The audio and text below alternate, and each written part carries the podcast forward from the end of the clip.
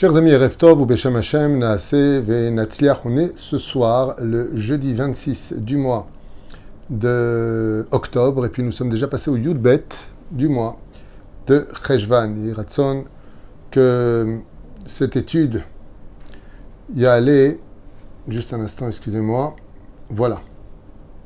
Donc je suis racheté par Suzy Léa et Jean Eli euh,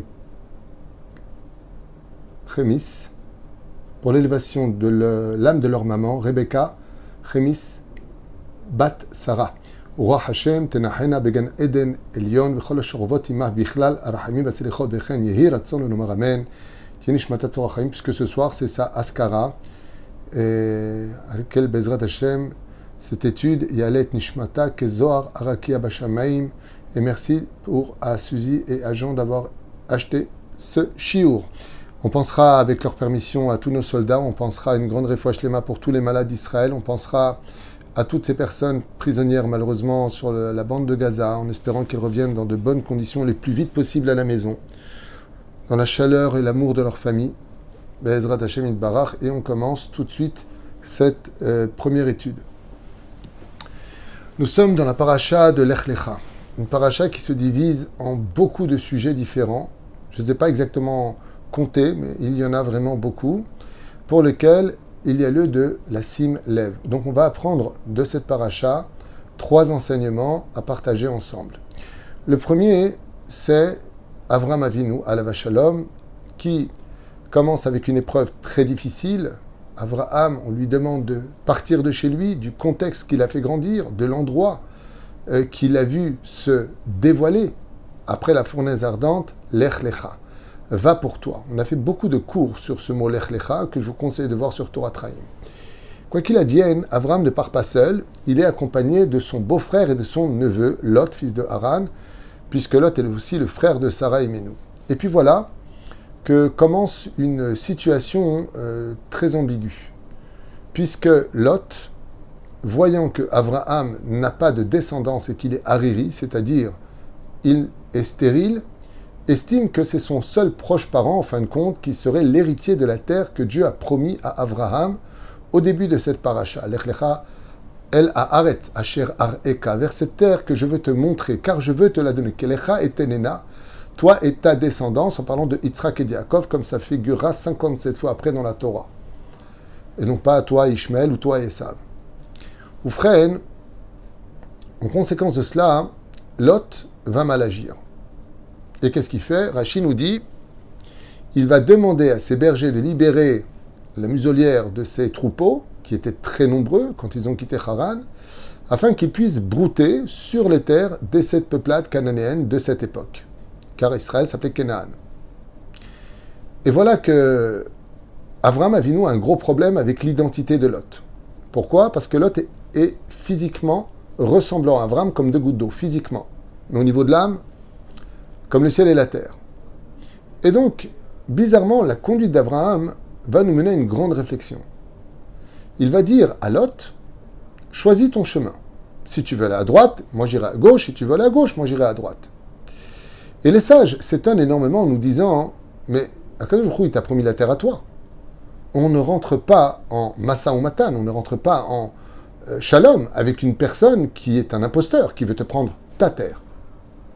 Et dans le cas échéant, comme c'est un peu le cas de nos territoires occupés ici, par euh, un peuple inventé de toutes pièces qu'on appelle les Palestiniens, j'ai pas honte de le dire, c'est historique, il n'y a aucune insulte. Peuple sans aucune racine historique. On veut nous prendre notre terre. Top, c'est. Aval, Avram Avinu, lui, dans son contexte, contrairement à Yoshua bin Nun, qui va mettre les points sur les i, va négocier avec Lot. Et il lui dit, si tu vas à droite, je vais à gauche. Mais attends, mais t'es qui l'autre T'es rien du tout. Tu as le mérite d'accompagner Avram Avinu, tu as le mérite d'être dans l'histoire, mais tu l'accompagnes. Trois raisons sont données à cela. La première raison, c'est une raison morale. Avram est celui qui rapproche les gens, qui les éloigne pas.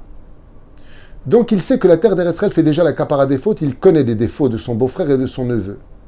Il ne peut pas lui dire retourne à Haran, c'est un endroit d'idolâtrie. Donc il ne peut pas se séparer de lui parce qu'on va dire alors quoi, tu rapproches des étrangers, ta propre famille, tu l'éloignes.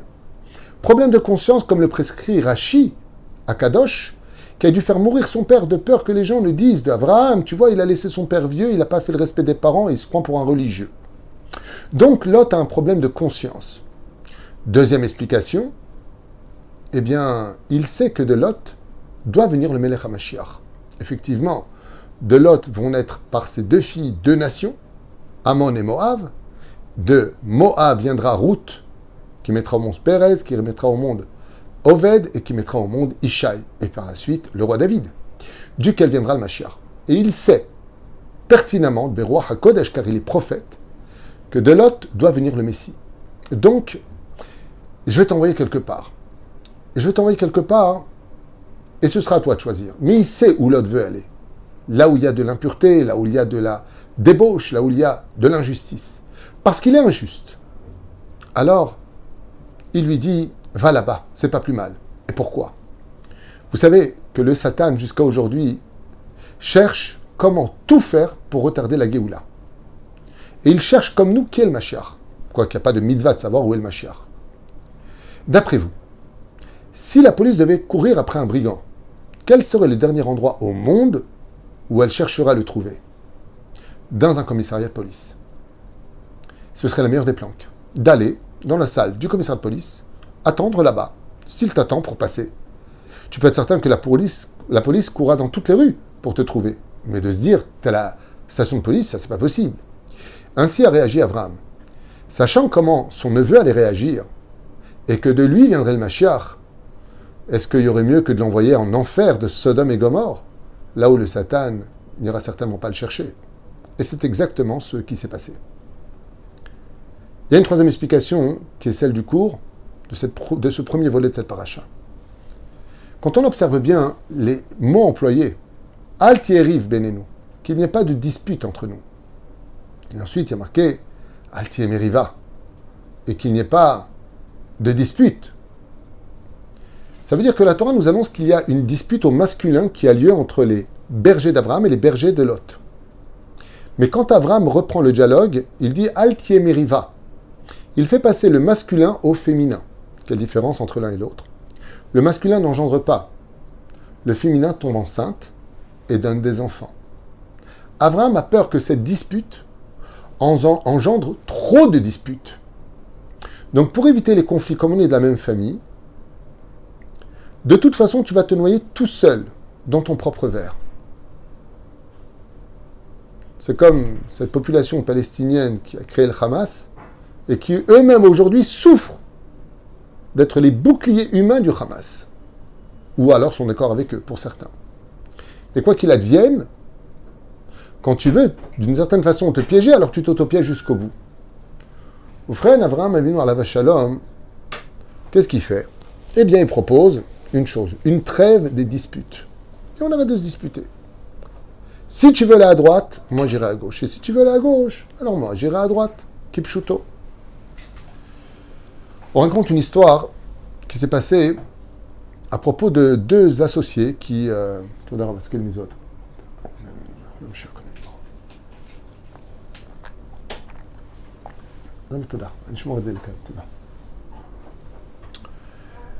deux associés qui euh, avaient acheté un très très très très beau euh, terrain et sur lequel ils avaient construit un magnifique hôtel. Et puis voilà qu'au fur et à mesure du temps, ils ont commencé à se marier, puis les femmes ont commencé à influencer les associés, travailler plus que lui, euh, pour qui il se prend, euh, t'es pas son ouvrier, et hop. Ça a commencé alors que des fois se disputaient, mais engendraient des suites à cette dispute parce que les femmes se sont mêlées. Pour le bien-être de la famille ou pour leur justice, tu n'es pas son pigeon. Résultat, ça a apporté le malheur dans la société, et voilà qu'ils ont dû se séparer.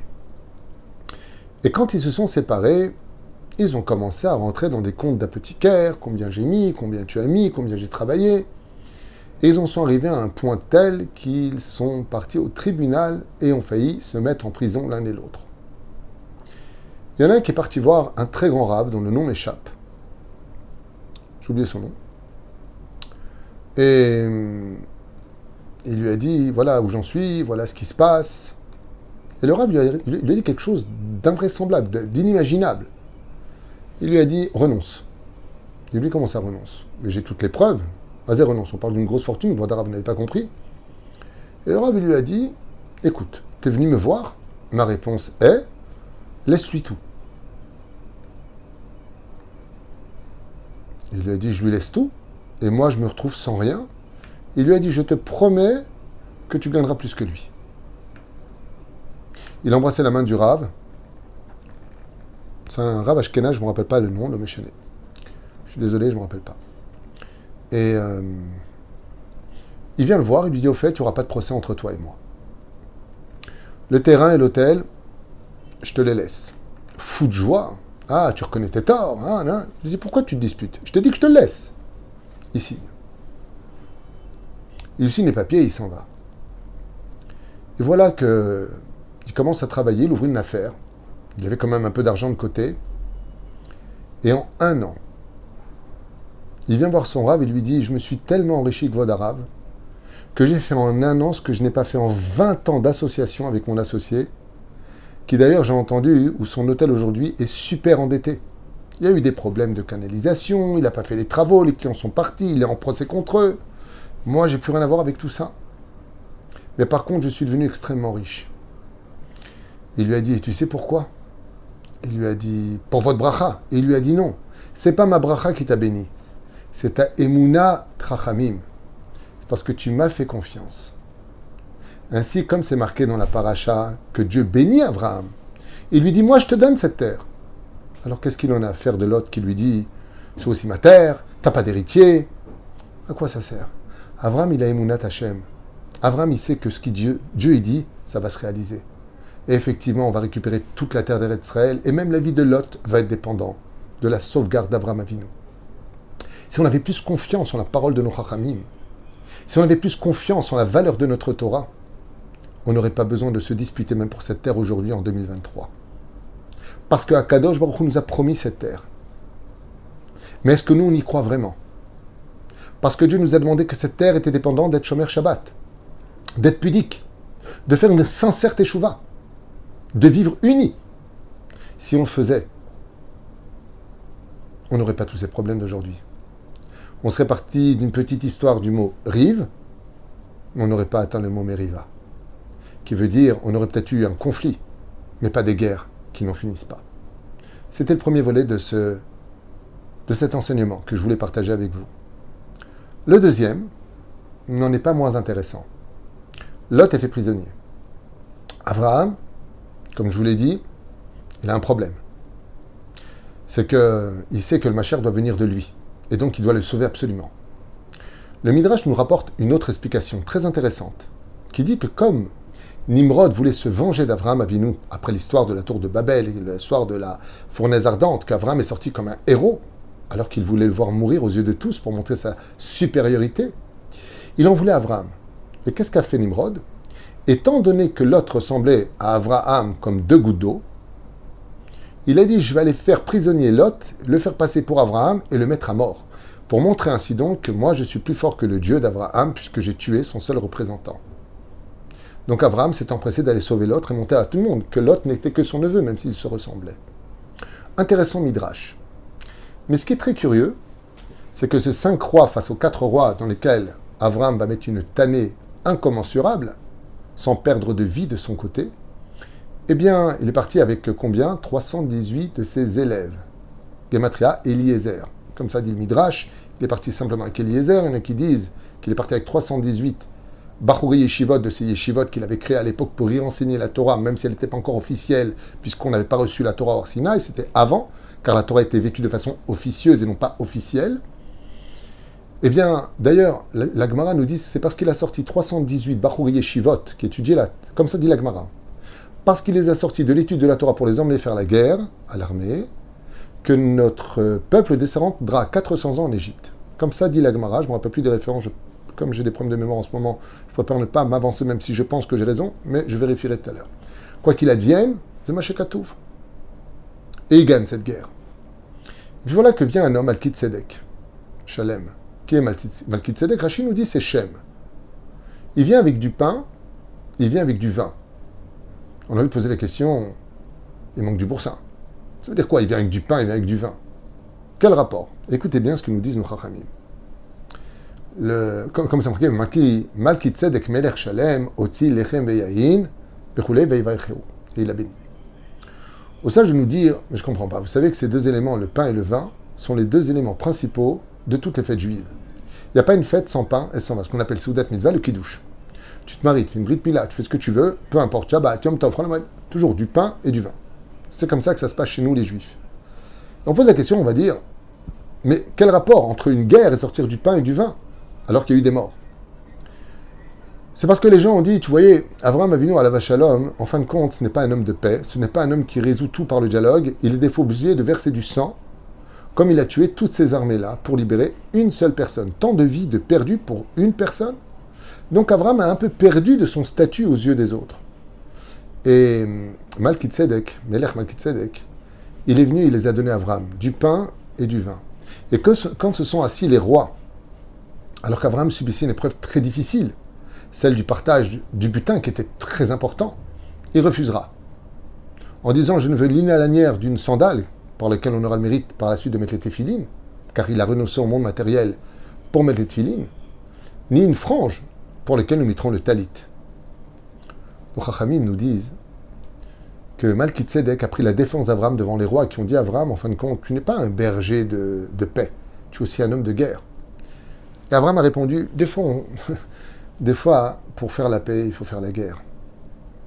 Des fois, pour obtenir une paix réelle, il faut donner une tannée à ses ennemis. Sinon, ils ne comprennent pas, parce que des fois, c'est le seul langage qu'ils comprennent.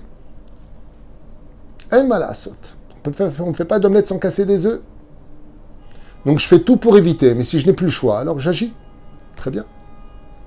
Seulement, il y a un très très bel enseignement qui est donné ici et qui dit qu'effectivement, le pain, avant d'être du pain, c'est du blé. Dans la bénédiction, Zebor et Péri à Adama. Il vient de la terre. Mais qu'est-ce qu'on fait? On transforme. Et quand on le transforme, il devient Motilechem, Minaret, la reine des solides. Amotzilech Minaret, quand tu le fais, tu ne fais plus les brachot sur le repas. Il lui dit ainsi je suis. Quand je vais en guerre et que je descends jusqu'à la terre, c'est pour l'élever à quelque chose de plus grand. Ainsi donc, on apprendra que c'est pas parce que le premier juif de l'histoire était un homme de bonté, gentil, qui a accepté toutes les négociations depuis 1948, et que 1948 c'est la date de naissance d'Abraham Avinu depuis la création du monde. Il est né en 1948. Que je suis un frayeur, que je suis un pigeon, ne pensez pas que les ennemis d'Israël peuvent se permettre de nous cracher dessus quand ils veulent, s'ils veulent et comme ils veulent, en menant l'opinion publique avec des médias mensongers, qu'ils soient historiques ou sur le terrain. Il n'y a pas marqué pigeon ici. Alors on l'élève au niveau de la Motzil Et le vin, avant qu'il ne soit du vin, sa bénédiction Périaetz, ça vient du raisin. Mais maintenant, Abraham, il prend sa coupe et il dit Borépéria Geffen, qui est la reine de toutes les boissons. Il dit c'est toute la différence entre le peuple d'Israël et les nations du monde.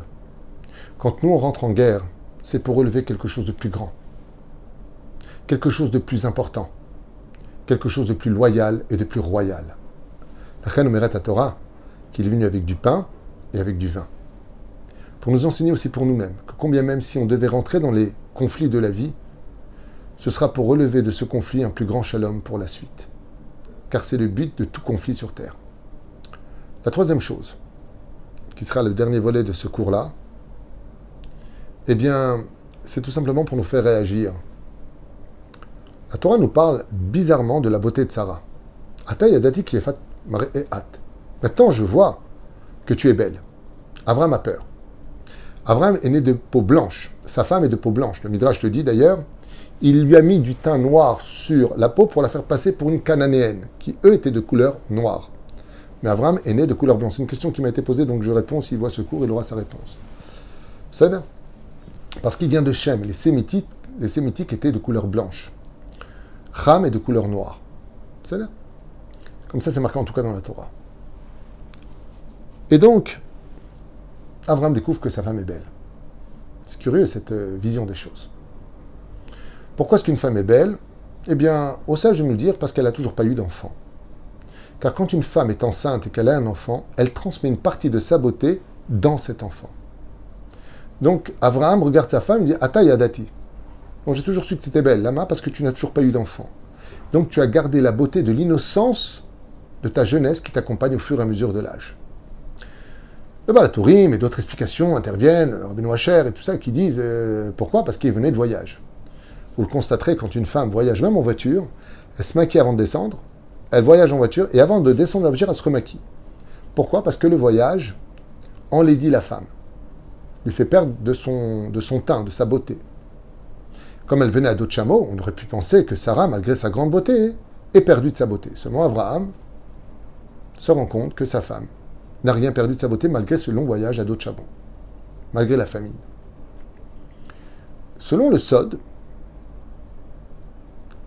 Rabbi Moshe Harlap explique dans son livre Mémarom qu'Avram Behemet, il a vu sa femme qu'une seule fois le jour du mariage, et pour ne pas tomber dans l'esprit animal de la beauté physique dont l'homme est tellement attiré, il n'a plus jamais regardé sa femme.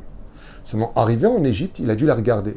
Pourquoi? Pour ne pas la mettre en danger, et il l'a cachée dans une caisse, de telle façon à ce qu'il puisse passer la douane sans repérer Sarah. Seulement, elle a été repérée pour X raisons.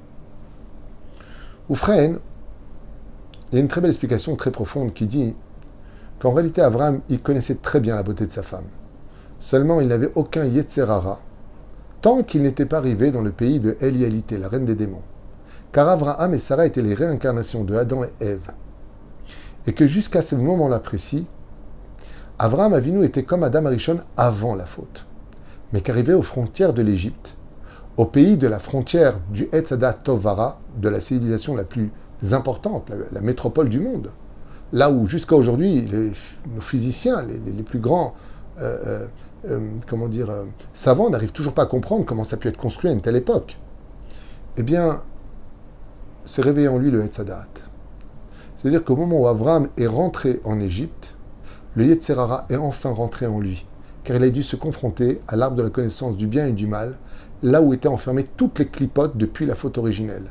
Et quand il a regardé sa femme, il dit Atayadat, toujours j'ai vu que tu étais belle, mais je n'avais jamais ressenti comme aujourd'hui. Oufren Chachamim insiste beaucoup sur euh, le fait qu'une femme se doit d'être belle pour son mari, à un tel point que dans des exemples de la Gemara, euh, Dieu va donner des salaires, ou alors va le stipuler à maintes reprises, comme ce fut le cas de Rachel, comme ce fut le cas de Rivka, comme ce fut le cas de Léa, comme ce fut le cas de Abigail, comme ce fut le cas de Rachav, comme ce fut le cas de Esther Amalka, Yosef Hatzadik. Pourquoi la Torah insiste-t-elle tellement sur le côté de la beauté? Chazal nous dit, comme l'écrit euh, Yehuda dans son école Yehuda, j'ai oublié son. J'ai oublié. Rabbi Yehuda, dans son livre Kol Yehuda, j'ai oublié son père de mémoire Manassé. Il dit, euh, parce que ça fait beaucoup d'honneur à Troar. Quand un homme il a une épouse qui est belle d'apparence, qui se fait belle pour lui, Tov. Et Abraham remercie sa femme de toujours être belle à ses yeux, de toujours s'arranger pour lui, de toujours être à la hauteur, parce que l'homme et la femme sont un couple, même s'ils sont deux, voire trois, car il y a lui, il y a elle, et puis il y a eux. Et c'est un message universel pour toutes les générations de savoir combien ça fait toujours du bien à un homme qui a ce côté animal en lui. Ataï dati. Maintenant j'ai su. Bémet, combien tu étais belle. Ça veut dire que Sarah, on aurait pu penser d'elle, dit Chachamim, que comme elle arrive en Égypte, c'est un pays de débauche, elle va s'en médire, elle va se faire moche. Mais elle a dit, c'est hors de question que je me protège sur le dos de mon mari. Mon mari, il faut pas qu'il faute. Mon mari, il faut qu'il soit fier de moi. Mon mari, il faut qu'il m'aime. Alors même face au danger, je resterai toujours belle. Et c'est ce que lui dit Abraham. Ainsi donc, il la cacha. Trois enseignements, Bezrat Hashem à retenir, alors qu'il y en a encore beaucoup d'autres à voir derrière. Baruch Adonai Olam Amen Amen. Et un grand shalom sur terre le plus vite possible. Amen.